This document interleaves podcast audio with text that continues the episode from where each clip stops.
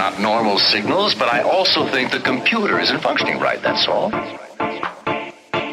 You've got three minutes before the suit will corrode.